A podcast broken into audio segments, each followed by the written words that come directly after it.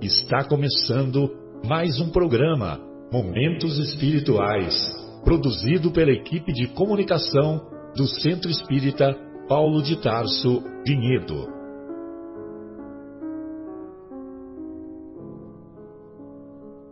Se guardas contigo o estigma do sofrimento, indagando pela solução dos velhos problemas do ser e da dor, se percebes a nuvem que prenuncia a tormenta e o vórtice traiçoeiro das ondas em que navegas, vem conosco, estudemos a rota de nossa multimilenar romagem no tempo, para sentirmos o calor da flama de nosso próprio espírito a palpitar e morredouro na eternidade, e acendendo o lume da esperança, perseveremos juntos em exaltação de alegria que Deus, o Pai de infinita bondade, nos traçou a divina destinação para além das estrelas.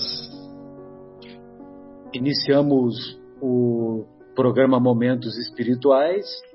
É, hoje, na agradável companhia do nosso querido Fábio, do nosso querido Marcos Melo, do nosso Folharini, do nosso Afonso, do nosso Bruno, e da nossa Adriana. Hoje estudaremos o capítulo 16 do Evangelho segundo o Espiritismo, particularmente no item que aborda o tema da utilidade providencial da fortuna. O capítulo 16 é aquele que não se pode servir a Deus e a Mamon. E também, na segunda parte do nosso programa, estudaremos na obra Paulo e Estevão, o capítulo décimo da primeira parte, capítulo na estrada de Damasco, ou no caminho de Damasco, é, e abordaremos aquele encontro inesquecível, aquele encontro que todos é, que todos conhecemos e que todos temos a nossa estrada de Damasco. Muito bem. Então, lá na obra do Evangelho segundo o Espiritismo, é, logo depois no, do item 1, o item 1 é que, que Jesus diz que não se pode servir a dois senhores, porque ou agradará a um ou agradará a outro. E não se pode servir a Deus e a Mamon. E no item 2 tem aquela famosa, aquele famoso encontro, tem aquele famoso encontro da, do jovem rico ou o mancebo rico. E vale a pena nós preservarmos as palavras do mestre na, nas anotações do evangelista Mateus, até um pouco antes de vocês entrarem, nós estávamos conversando com o nosso Afonso, e tem e a mesma passagem se encontra tanto no Evangelho de Marcos quanto no de Lucas. Uhum. E realmente no Evangelho de Mateus nós vamos observar, é, embora o diálogo seja o mesmo, mas tem um, um envolvimento, vamos dizer assim, mais transcendental. E aí o, Assim se expressa o evangelista, lá no capítulo 19, no versículo 16. Eis que alguém, aproximando-se dele, lhe disse: Mestre, que farei de bom para que tenha vida eterna? Nas anotações do evangelista Mateus, ele não diz bom mestre. Nas anotações, tanto do evangelista Marcos quanto de, de Lucas, é, as duas encontram-se bom mestre. E na obra que daqui a pouco eu vou, que eu vou expor, na obra Contos desta e doutra vida, o Humberto de Campos diz que o diálogo é bom mestre. Mas aí então o, o Haroldo traduziu assim: Eis que alguém, aproximando-se dele, lhe disse: Mestre, que farei de bom para que tenha vida eterna? Ele, porém, lhe disse: O que me perguntas acerca do bom? Um só é o bom. Se queres entrar na vida eterna, observa os mandamentos. Diz-lhe: Quais? E Jesus disse: Não matarás, não adulterarás, não roubarás, não prestarás falso testemunho, honra pai e mãe e amarás o teu próximo como a ti mesmo. O jovem lhe diz: Guardei todas estas coisas. Que falta ainda? Disse-lhe Jesus: Se queres ser perfeito, vai, vende os teus bens, dá aos pobres e terás um tesouro nos céus. Vem e segue-me. O moço, ouvindo essa palavra, saiu entristecido, pois era possuidor de muitos bens. Era possuidor de muitos bens. Aí, então, nessa obra, é, Contos desta e doutra vida, é, há um, lá no capítulo 34, intitulado O Mancebo Rico, o, o nosso querido Humberto de Campos, ele conta, é, ele conta que lá no, no mundo espiritual estava havendo lá uma discussão sobre a união, sobre o congraçamento de grupos religiosos. E Simão, que era um sábio israelita, disse que, que esses problemas já existem há muito tempo. E ele começa a contar a história de Efraim, filho de Bunã, Efraim, filho de Bunã, que era chefe dos fariseus e era adepto e um dos principais líderes dos seguidores de Iléu, dos Ilelitas. Havia dois grupos dos fariseus, um que era seguidor do Iléu, que era mais liberal, que era o Iléu, ele procurava extrair o espírito da letra das escrituras. Enquanto que o, os seguidores de Shammai, é Shammai, né, Fábio? O nome do outro. Os seguidores de Shammai, eles eram mais ortodoxos, eles eram mais formalistas e mesmo mais fanáticos.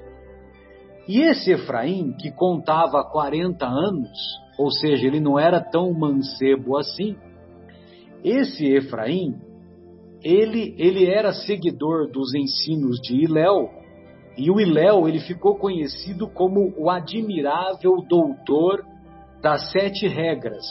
Sete regras do estudo da interpretação das escrituras. Então, o Iléu, ele foi muito importante porque ele tentou extrair o espírito da letra, mesmo antes de Jesus, mesmo antes de Paulo e dos seguidores de Jesus, né? Paulo, João, Pedro, né, que escreveram cartas também. Então ele diz que Efraim, então, ele era excessivamente rico. Preste atenção como o, o nosso querido Humberto de Campos coloca: excessivamente rico. Ele dispunha de terras valiosas lá em Jericó, ele tinha casas diversas em Jerusalém, ele era portador de negócios importantes na Síria e ainda era depositário de bens de alguns amigos fariseus. Ou seja, ele era um banqueiro da época, né? E ele ficou sabendo da, da trajetória e dos ensinos de Jesus e ele se sentiu atraído para conhecê-lo, porque Jesus, volta e meia, se via numa sinuca de bico que os fariseus colocavam, colocavam Jesus, volta e meia, colocavam Jesus numa sinuca de bico. Só que os fariseus não sabiam que estavam lidando com o governador do planeta, e essa sinuca de bico ele tirava com maior facilidade, né? Ele sabia sair dessas sinucas com maior facilidade. E, e, ele, e ele percebeu, ele ficou pensando: será que Jesus não era o mensageiro capaz de promover essa união, esse congraçamento das diversas religiões? E ele buscava conhecê-lo. E ele teve essa oportunidade de conhecê-lo numa ocasião e olha só como que o como que o Humberto de Campos descreve. Após algum tempo, encontrou-o, encontrou Jesus entre homens cansados e tristes. E ao vê-lo, enterneceu-se-lhe o coração. Como que tocado de luz invisível, olhou para si mesmo e envergonhou-se das joias que trazia, conquanto adotasse naquela hora o vestimento que lhe era comumente mais simples. Mesmo estando com roupas mais simples, ele se sentiu envergonhado. Sentiu-se inibido, pequeno de espírito.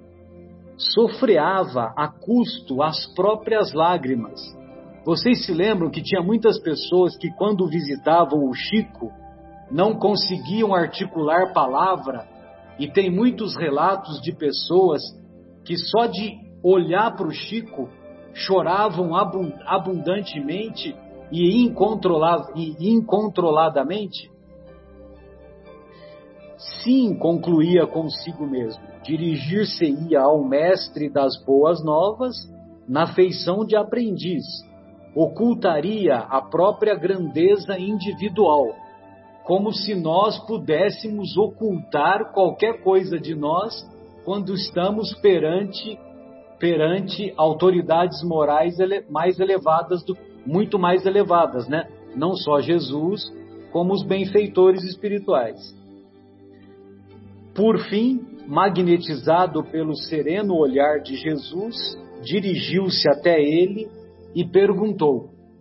O, o nosso Humberto de Campos diz que ele perguntou: Bom mestre, que farei para herdar a vida eterna? E aí tem o diálogo que nós já acompanhamos, né?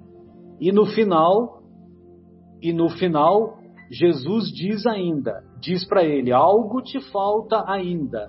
Se queres aperfeiçoar-te, vai, vende tudo o que tens, tudo entregando aos pobres, e terás um tesouro nos céus.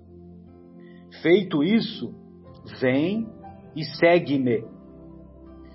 E aí, evidentemente que ele, o poderoso dirigente dos fariseus, ao ouvir essas palavras, recordou as enormes riquezas que possuía e retirou-se muito triste. E para finalizar essa história da fusão, da união dos dos agrupamentos religiosos do mundo, é que isso é aconselhado aqui e ali, porém, quando se fala em esvaziar a bolsa, conclui Humberto de Campos nesse capítulo, quando se fala em esvaziar a bolsa em favor dos necessitados, para que o amor puro garanta a construção do reino de Deus, nas forças do espírito, quase todos os patronos da pregoada união se afastam muito tristes. Bem, amigos, para finalizar, tem duas observações aqui que eu tirei pela inspiração do nosso Bruno, daquela obra Jesus e o Evangelho à luz da psicologia profunda. Então, a Joana de Ângeles, ela coloca para nós assim: a missão inteligente do ser humano na Terra é a de promover o, o próprio o próprio progresso como o progresso geral. E aí reside o fim, o objetivo providencial da riqueza, que estimula a criatividade com fins nobres e a dignificação espiritual mediante a ampliação do pensamento que se desveste das couraças do mito para realizar obras em favor do seu crescimento emocional e moral. Através da postura do amor, surge a compreensão de como aplicar-se a riqueza, multiplicando-a em obras que favoreçam a todos os seres, com oportunidades de desenvolvimento dos valores internos, alterando as paisagens íntimas através das conquistas que lhes são apresentadas. Bem, amigos, então essas eram as minhas colocações. Desculpe se eu me estendi um pouco e eu gostaria de ouvir o nosso querido Afonso. Fique à vontade, Afonso. Obrigado, Marcelo. Um abraço a todos os nossos participantes. É uma alegria muito grande estar aqui de novo, reunindo um time tão supimpa. Capítulo 16, e especificamente essa passagem do mancebo rico, que nós vimos não ser tão mancebo assim, é, é uma prova clara da visão muito detalhada do Mestre Jesus das nossas reais necessidades.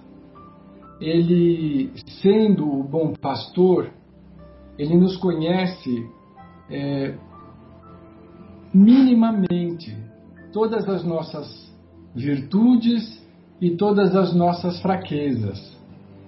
Ele já conhecia o rapaz que se aproxima dele, que Humberto de Campos nos diz chamar-se Efraim, um homem excessivamente rico de modo que ele acompanhara todo o desenvolvimento da vida deste homem, sabendo das virtudes que ele construíra. Era um estudioso, cumpridor das leis, mas sendo excessivamente dotado de recursos materiais, ele sofria o problema do apego.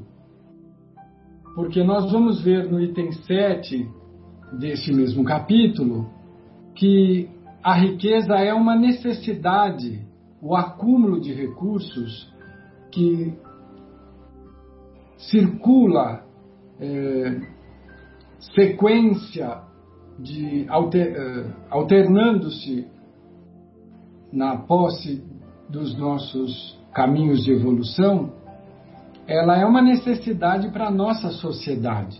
Ela desenvolve o progresso, ela permite alavancar situações difíceis, promover o próprio trabalho e encontrar recursos que beneficiam a todos. Então, o problema jamais o pai criaria um instrumento que fosse um instrumento de perdição.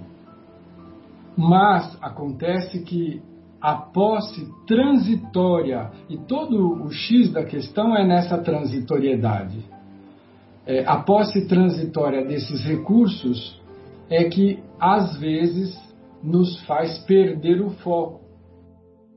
Hoje nós temos farto material de divulgação e já aceitamos, num processo de evolução, o princípio da reencarnação, que está visitando a humanidade há milênios, mas que foi no século XIX trazido de forma muito clara, didática, pelos bons espíritos, a pedido de Jesus, pelo nosso preclaro Kardec, na publicação do Livro dos Espíritos em 1857.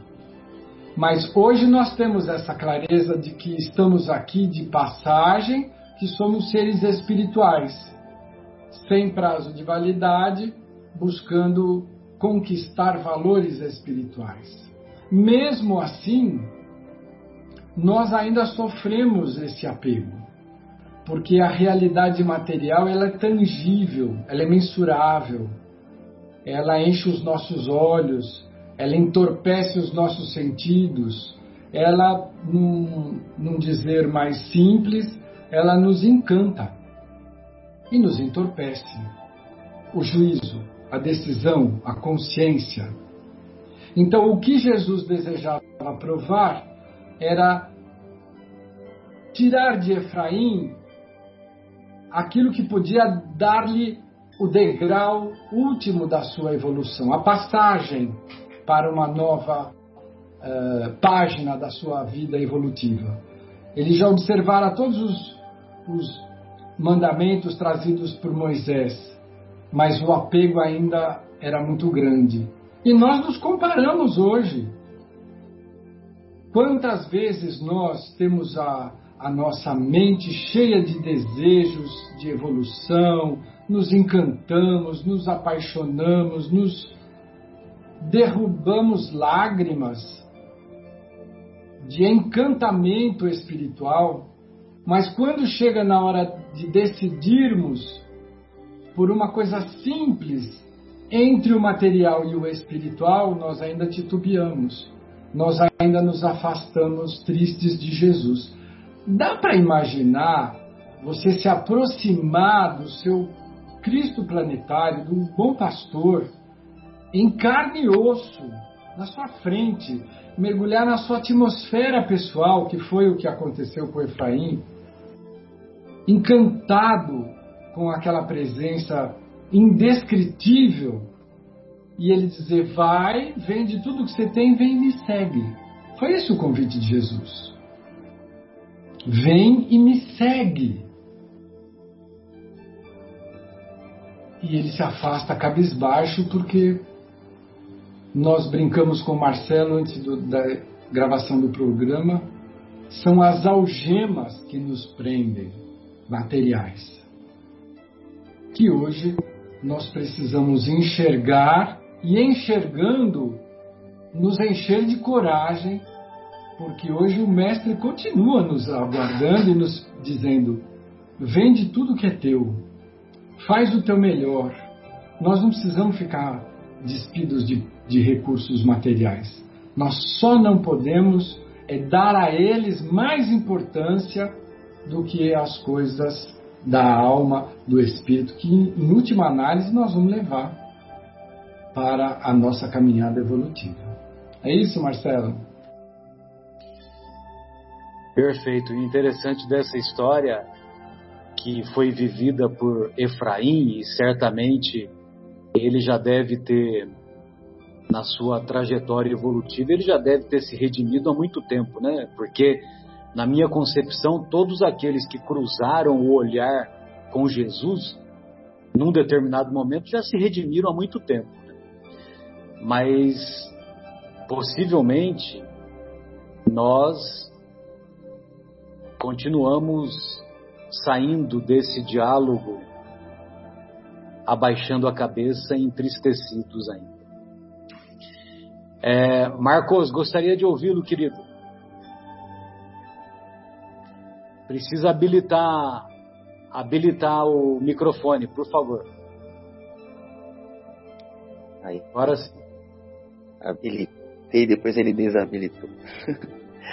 é, boa tarde a todos, amigos nesse capítulo que fala sobre o dinheiro, os bens materiais, né, que tem que ser é, bem administrados, como falou aí nosso querido Afonso, nessa transitoriedade que nós temos, né? É, Deus, ou até Jesus, não condena o rico. Né? Não disse, ah, todo rico então não irá para o reino dos céus. Não, né? E tudo isso é, é levado é, o, o, que é levado em conta é o que ele fará com, esse, com, esse, com essa riqueza que foi dada em suas mãos, né? o que ele fará de bem né? para os demais e até de bem para ele também, evidentemente, né? e qual é o, o grau de apego que ele tem com isso. Né? É, o, o, que, o que ele faz com isso? qual é a forma dele desapegar desses valores materiais. Né? Evidente, você pode desapegar tanto da parte má como para a parte bem, gastar em coisas que, que não, só, só iriam prejudicar a humanidade ou, ou se auto-prejudicar. Ele está desapegando? Está desapegando, mas de uma forma totalmente errada. Ele teria que desapegar de uma forma correta, ajudando. Né? E as riquezas são colocadas em nossas mãos, as mãos de, de, espíritos que estão em provas e expiações, às vezes também como uma prova, né? para saber realmente o que você fará com isso. Né? Nós temos nesse capítulo, é, não está nos itens que falaríamos hoje, mas aquela, aquela rica, rica parábola dos talentos, que Jesus que Deus também coloca em nossas mãos os talentos para ver o que nós fazemos com ele. Nós temos que honrar este bem que nos foi colocado em mão. Então, é, essa, essa, essa, esse capítulo fala, fala, disso, né? De você não apegar é, ao, ao, ao Deus da matéria, a matéria, as coisas transitórias, as coisas que nos foram emprestadas. Né? É, e se as tiver, se as tiver em mãos, utilize para o bem, né? para fazer a caridade, para fazer o bem dos, da humanidade, para fazer o bem aos outros, mesmo que, mesmo que indiretamente, mas fazer o bem a, a, a evolução do planeta. Muitos ricos, a gente vê, né, esses multimilionários, eu vou citar aí uma, uma, uma, um exemplo, né, do, do fundador da Microsoft, agora me fugiu o nome aí, se alguém pode, deu branco, que, evidente, ele não tem nem o tempo, exato, nem o tempo necessário para gastar todo. Ele não tem como gastar toda a fortuna dele ainda no, no, pouco tempo que ele tem de vida nessa passagem da Terra. E ele fez uma. Ele agora está numa questão bem altruísta, de doar grande parte. Um exemplo, estou citando esse exemplo como poderia ter no mundo muitos outros, né? De doar parte da fortuna para pesquisas. Sim, exatamente. Obrigado, Bruno é, é, as pesquisas de, de, desenvolvimento, né? A, a, a, cura de doenças, o câncer, enfim, outras coisas. Bill Gates, obrigado, Bruno, novamente. Bill Gates. E eu, eu achei isso, faz parte disso. Evidente, talvez ele tivesse na vida dele um momento de apego às coisas materiais, mas hoje ele está é, é, se dispondo disso, e evidente que com o dinheiro dele, só pela inteligência dele, que foi colocado em, é, é, é em, seu, em, em suas mãos nessa passagem, ele já fez um grande bem para a humanidade, que é fazê-la evoluir. E agora ele está utilizando parte da fortuna dele para, de certa forma, também, através de, de pesquisas, evoluirmos, né, a ser humano evoluir. Eu vejo dessa forma. É, é tudo é colocado na nossa mão, temporariamente, né, e, e temos que demonstrar a Deus o que nós vamos fazer com esse bem que nos foi colocado em mão, esse bem material transitório. Era isso, gente. Era mais essa minha colaboração, minhas reflexões. Beleza. É, vale a pena a gente se lembrar também, eu até tinha comentado com o Afonso antes de nós iniciarmos, que é, quando ele fala excessivamente rico, nós nos recordamos daquela questão lá do que o Kardec aborda na questão 922 sobre a felicidade relativa. O que é felicidade relativa para os benfeitores espirituais? Do ponto de vista material, a posse do necessário. Do ponto de vista moral, a consciência tranquila e a fé no futuro. E aí, Fabinho, o que, que você separou para nós, querido? Fica à vontade. É, eu separei aqui, Marcelo, que é, a riqueza é excitante do orgulho, do egoísmo e da vida sensual. Né? É, esse é o problema dela. Né? Ou seja, é, esse é o risco essa é a, o canto da sereia. Né? Excitante do orgulho, do egoísmo e da vida sensual. Vamos entender vida sensual como vida das sensações, né? Não de no sentido sexual somente. Sensações. Pode ser é, sensorial, pode ser comida, né? pode ser gostos é, da moda, pode ser velocidade, pode ser, sei lá, né? sensual de sensorial, né? Bom, então tem, tem um risco aí é, com ele e a gente tem que tom, tomar cuidado com essa, com essa área perigosa dele, né? Então isso aí é inegável, é inegável. Agora, o problema é o seguinte: não tem fórmula de falar assim, ah, você tem riqueza, mas você deu para os pobres. Ah, você é, tem só metade da riqueza, por isso você só deu metade. É, não tem fórmula. Não tem fórmula. A única fórmula é a consciência da pessoa. E pronto. Né? Não tem um juiz lá do outro lado que vai te colocar numa prisão ou que vai te é, restringir. Não é isso. Não é disso que nós estamos falando. Nós estamos falando é, de como vai ficar a consciência da pessoa que usufruiu da riqueza. Né? Se ela for uma pessoa super rica e não usou muito bem a riqueza dela, mas ao mesmo tempo ela não tem uma consciência abrangente, ela não tem noção do que ela, ela não, ela, é, ela a consciência dela não abrange a, a, tanto a quantidade de oportunidade que ela está perdendo, né? ela não vai se sentir culpada. Ela não vai se sentir culpada. E a mesma e, e, e do lado dela uma pessoa que teve metade da riqueza dela, é, que talvez fez as mesmas coisas, é, vai se sentir super culpada do lado de lá, né? Ou no final da vida, não precisa nem chegar do lado de lá. Conforme a vida vai passando, a gente vai chegando na, no outono né, da vida, vai chegando no inverno, a gente vai refletindo muito, né? Vai pensando, vai vai batendo aquele é, é, aquela avaliação, né? A gente começa a fazer aquela avaliação, a gente começa a se a, a ver quem a gente é, a ver como que a gente está é, caminhando, como que a gente pode melhorar, quanto tempo ainda falta, que oportunidade que eu ainda tenho. E é aí que o bicho pega. É aí que o bicho pega, né? Se e vai ser a minha consciência que vai fazer eu sofrer ou não. É, com o uso que eu fiz dos recursos que eu tive na minha mão. Né? E nós, nós que nos preparamos bastante com a doutrina espírita, com o evangelho e outros é, irmãos né, que se preparam bastante também, que, que, que ampliam o conhecimento, que é, têm contato com é, mais espiritualidade, vamos dizer assim, é óbvio que a consciência vai cobrar mais. Né?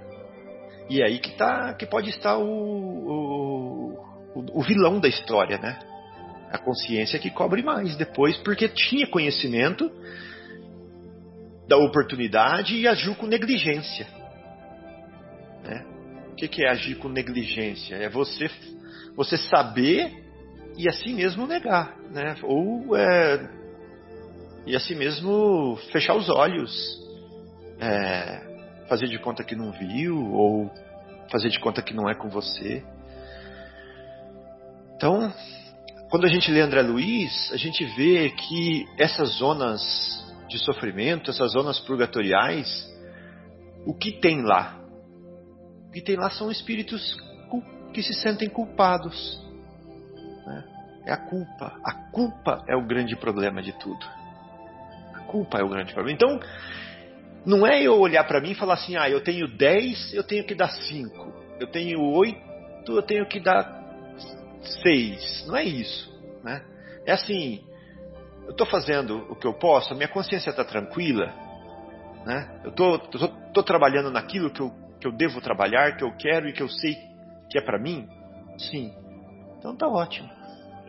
Né? Não, ah, então beleza, vamos, vamos melhorar, vamos, é, vamos ver o que, que eu posso fazer a mais, então, né, para eu ficar, para eu me sentir bem. Né? Marcelo acabou de falar que a felicidade, é, de um dos pontos de vista, é a consciência tranquila. Né? É a consciência tranquila, então tá aí a chave, tá aí a chave. Não importa se eu, se eu dou 10, se eu dou 20, se eu dou 30, o que importa é a minha consciência tranquila. É, então essa era a mensagenzinha que eu queria trazer. Valeu, Fábio. Beleza. Pois não, Bruno, Bruno, Adriana. Primeiro, Adriana. Gostaria de ouvi-la, querida. Olá, pessoal. Boa tarde aí mais uma vez para todos, todos os ouvintes. É muito bom estar de novo aqui com vocês. É, é bom ficar mais para o final porque a gente aprende muito mais, né? Realmente ouvir é um é uma, uma dádiva, né? Muito mais às vezes do que falar. E, e hoje eu já aprendi bastante coisa com vocês. E as, as anotações que eu tinha feito aqui, basicamente para não ser repetitivo, porque já falamos aqui, né, que a riqueza ela é necessária e que ela serve muitas vezes de alavanca, né, para o indivíduo que está com a, essa ferramenta provisória nas mãos para produzir para ele né, o seu aperfeiçoamento moral, para o seu para aprimorar sua inteligência e contribuir para o bem coletivo. Então isso já todos falaram e que ela em si não é mal, né? Depende da forma como ela é utilizada. E lógico que a riqueza é uma prova, né? Impõe desafios. Então, enquanto vocês estavam falando aí, eu fui abrindo aqui o Evangelho e caiu né, sem querer, numa mensagem aqui do capítulo 5, que é de Santo Agostinho, o mal e o remédio. Então eu vou ler um trechinho que eu achei é sempre o acaso que não é acaso, né? Então fala assim: no plano espiritual, antes de reencarnar, escolheram suas provas, pois se achavam suficientemente fortes para suportá-las. Por que reclamar agora? Aquele que pediu antes de reencarnar a riqueza e o poder foi para enfrentar a luta, a tentação e vencê-la. Aquele que pediu para lutar de corpo e alma contra o mal moral e físico sabia que quanto mais difícil fosse a prova, mais a vitória seria gloriosa ao vencer, mesmo que o seu que o corpo, que, mesmo que o corpo fosse jogado no monte de lixo, quando da sua morte, ele deixaria escapar uma alma brilhante e alva, purificada pela expiação e pelo sofrimento. Então, realmente, eu achei é, interessante que muitas vezes a gente pede para vir com essa prova, né, da riqueza, assim como da pobreza, né? E que a, a, o que a gente tem que praticar na riqueza é a caridade, né? A caridade verdadeira, essa que nós falamos aí, vocês comentaram na semana passada, né? A caridade, a humildade e na pobreza tem que ser trabalhado da mesma forma a resignação e a paciência, né? Não se revoltar contra aquilo que não tem e aproveitar aquilo que se tem, né? Que é muito. E uh, outra parte também que eu, que eu achei engraçado, que uh, vamos falar na segunda parte do programa, mas é uma fala do, do Paulo, né, de Tarso, quando ele fala: Não mais pertenço a mim mesmo. Quer desapego maior do que esse? Então, é a entrega e o desapego total de doutor da lei, ele passa a se colocar como escravo. Né? Então, realmente, é, não tem uma receita mágica, mas que Jesus chama a cada um, conhecendo a cada um como ele conhece, ele tem um jeitinho para tocar cada um para poder fazer esse chamamento para a gente realmente praticar o verdadeiro desapego né? E se libertar dessa ilusão. E aí fica a pergunta, né, pro, pro Bruno responder, que acho que ele vai ser o próximo a falar, né? Qual que é a verdadeira riqueza? Bruno, qual é a verdadeira riqueza? Conta para nós aí. Olha, Marcelo, obrigado aí da oportunidade de estarmos aqui reunidos nesse novo ano que se inicia, nossa primeira participação, revendo os amigos. E eu estou procurando, então logo eu conseguir descobrir, achar e saber qual é o caminho, vocês vão ser os primeiros para aqueles que eu vou passar, entendeu? Mas eu ainda assim como todos nós, também estou procurando qual é a verdadeira riqueza, né? A reflexão que eu fiz desse capítulo de servir a Deus a Mamon é uma reflexão é, que eu tenho muita felicidade de ter descoberto aqui na doutrina espírita, porque era uma coisa que sempre mexia muito comigo, né? Eu, eu sempre é, tive muito desejo de ter coisas boas, assim como todos nós, né? Acredito que todos os, os seres humanos. E por isso eu sempre trabalhei muito, e sempre trabalhei muito desde cedo, né? Meu pai sempre me ensinou, ah, você quer alguma coisa, então você tem que conquistar, você tem que ir atrás, você tem que trabalhar e fazer o seu esforço. Né? Então, quando falava que ah, um rico não vai entrar no céu, eu falava, pô, mas isso não é justo, né? É, não, não, não, gostaria de ser é, rico e não poder entrar no reino do céu. Por que, que eu não posso? Isso não, não, deveria ser uma, é um impedimento, né? É um, mau, é, entendimento, né? é, é um mau entendimento das palavras do mestre. É, é, e isso traz o conhecimento, felizmente, da doutrina espírita que os nossos é, benfeitores espirituais nos trouxeram, que na verdade está lá no item 7 desse capítulo, né, que a gente tem que procurar a utilidade providencial da riqueza.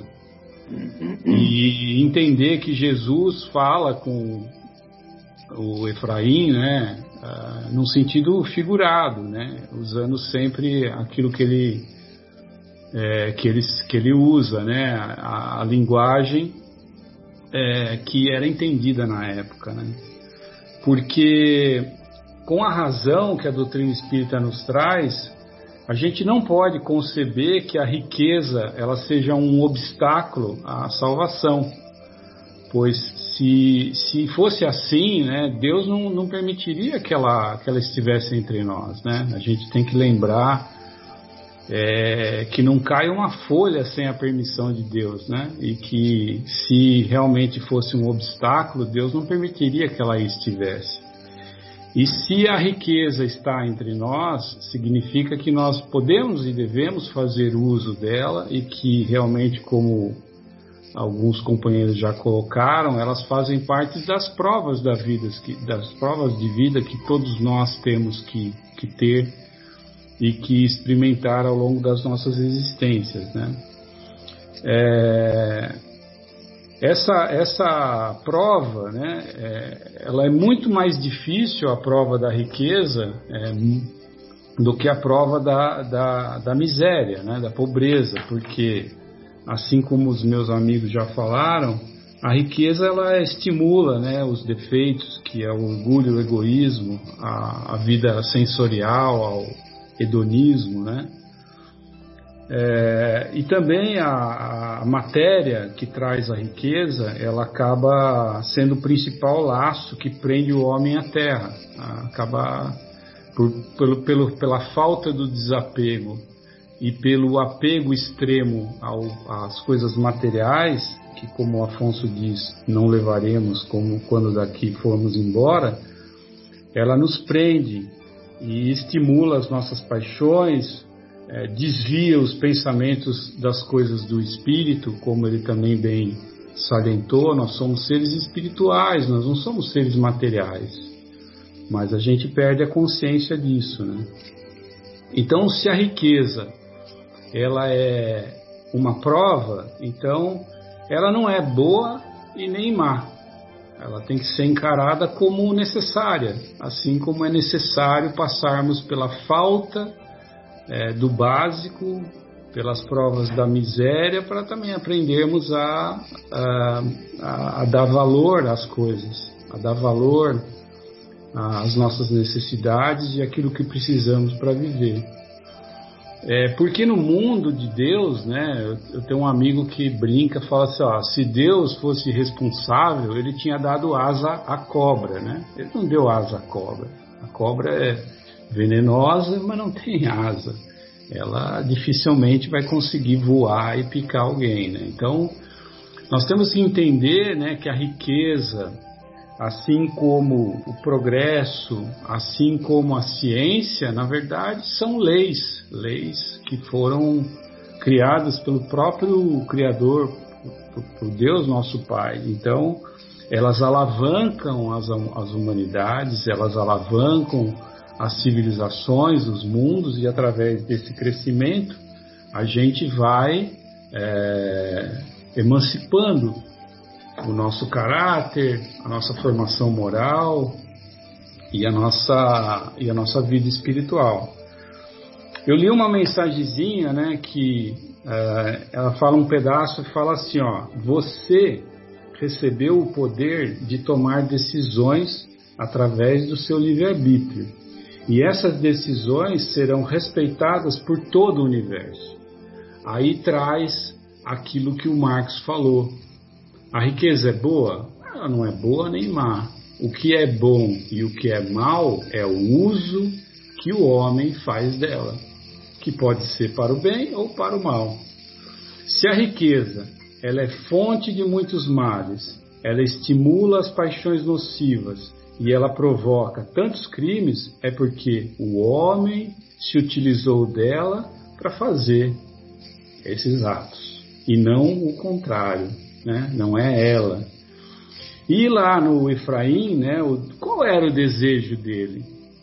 Realmente, qual era o desejo dele? O desejo dele era o de alcançar a salvação e a vida eterna? Ele estava pronto? Era o momento dele? Eu acho que não. Como vocês falaram depois, todos eles se redimiram e de alguma forma entenderam, assim como nós todos vamos entender. Mas não era o momento dele de abandonar os bens, os bens próprios, né? não era o momento dele de esvaziar a bolsa, como o Marcelo falou. Porque o verdadeiro desapego gera a, a maior virtude que o ser humano pode conquistar, né? que é a verdadeira caridade, a caridade no coração, a misericórdia, né? a caridade mais profunda, que significa renunciar em favor do próximo. A gente renuncia a qualquer coisa em favor do próximo. Nós falamos isso quando comentamos a respeito do amor ágape, né? Então, quem que está disposto a isso daí? Quem que está disposto a abandonar a si mesmo para servir ao próximo? É, o exemplo de Paulo de Tarso. Quem está disposto a abrir mão de ser doutor para ser um simples servidor do Cristo. É isso que precisamos pensar, é isso que precisamos refletir e principalmente trabalhar o nosso íntimo para ir nos preparando para o nosso dia, que ele vai chegar. Beleza.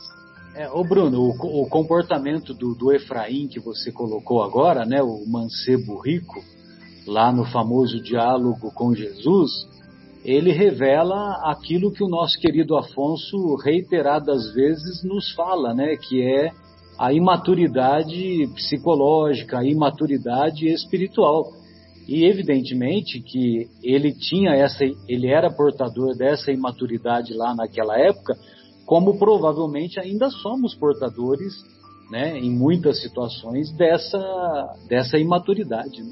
Exato, e por isso que a, a prova da riqueza, né, a prova uh, material, ela ainda está servindo não como uma alavanca para nós, mas sim como um obstáculo ao nosso desenvolvimento. É exatamente nisso que a gente tem que trabalhar. Exato. Muito bem. Ô Folharini, gostaria de ouvi-lo, querido. Fique à vontade. Olá, tudo bem com vocês? É, eu estava pensando justamente em tudo que vocês falaram e o que me chama a atenção é o título que Kardec usou para o item 7, que é justamente a utilidade providencial da riqueza. se é providencial, é para prover, é para socorrer, é para amparar. Fora disso, é extravagância. Nós não temos como, e aí acho até que é difícil a gente controlar isso, não é? mas nós não temos como dosar aquilo que a gente usa em nosso benefício. Vou explicar melhor. Tive um conhecido amigo espírito que já não faz parte mais do mundo material, que ele sempre falava para mim assim: Olha, Fernando, é muito difícil uh, a gente ter o controle financeiro. A gente pode ser até um economista, um bom administrador, mas se você vive o um mês com mil, se você passa a ganhar dois mil, você vai passar a viver o mês com dois mil. Não vai te sobrar mil. Se você passar a ganhar três, você vai viver um mês com três mil. Não, vai, não te sobrarão dois mil. Então, é uma lógica esse raciocínio e a gente conhece pessoas e convive, e com a nossa vida mesmo acontece isso. O, os gastos, aquilo que a gente não consumia, passa a consumir. Isso é providencial? Essa é a questão que Kardec levanta na minha concepção, quando ele coloca a utilidade providencial da fortuna. Nós estamos aqui para aprender. E nós aprendemos com a espiritualidade, e até mesmo com Pascal, que faz parte do item nono de, de, de, desse estudo do capítulo, que nós não temos nada de nosso quanto a bens materiais. Isso nós sabemos porque nós não vamos levar nada daqui para lá. Nem aquilo que os egípcios colocavam nas pirâmides para a grande viagem, os barcos, a alimentação, eles levavam. Pois bem, nem a moeda colocada aos olhos dos que morriam para pagar o barqueiro era levada. O que nós temos, segundo Pascal, é a inteligência, a moral, os aprendizados. Pois bem, eu vou discordar do Pascal. Eu acho que a única coisa que nós temos é os aprendizados. A inteligência é divina. Ela vem com as muitas oportunidades que Deus está nos dando por misericórdia para se cumprir a justiça dele e nessas experiências de vida, o aprendizado é nosso. Aprendendo, vamos a desenvolver as nossas inteligências. Então, utilizando a maior riqueza que temos, que são as provas, neste mundo classificado de provas e expiações, nós poderemos aprender bem ou não aprender a contento. Se aprendermos bem todas as dificuldades que temos que passar, poderemos nos tornar realmente ricos, muito afortunados de inteligência e de moral. Caso contrário, nós estaremos jogando fora toda essa bagagem de riqueza que Deus nos dá com essa própria vida. Nós sabemos que a, a, a fortuna, e aí no caso materialmente falando, é importantíssima para o mundo. Muitos questionam a gente nos centros espíritas. Ah, mas Jesus condenou. Jesus não condenou isso, gente. Como que ele poderia condenar a ferramenta mais importante que se tem para desenvolver um planeta, para trazer conhecimento, para trazer é, é, saúde melhor, tecnologias melhores. Mas aí aparece o homem, traz a tecnologia melhor e aparece o outro homem compra essa tecnologia para fazer guerra, para destruir o seu irmão, Então, assim, a riqueza material ela é de suma importância, não é condenável desde que, obviamente, conseguida com muito esforço, com trabalho honesto, que é aqueles que conseguem de maneira, infelizmente, é, criminosa, mas usando-a de maneira correta, você fazendo o seu exercício diário de não gastar os dois mil, aquele mil a mais que ganhou, sabendo economizar e não dando vazão a todos os desejos para se realizarem com esse mil a mais que vem no salário, que você não tinha, te trará uma disciplina, uma conduta que propiciará com toda certeza você aquilo que Pascal falou, né? Que é encontrar o, o aprendizado. Então, o aprendizado é nosso e esse nós levaremos.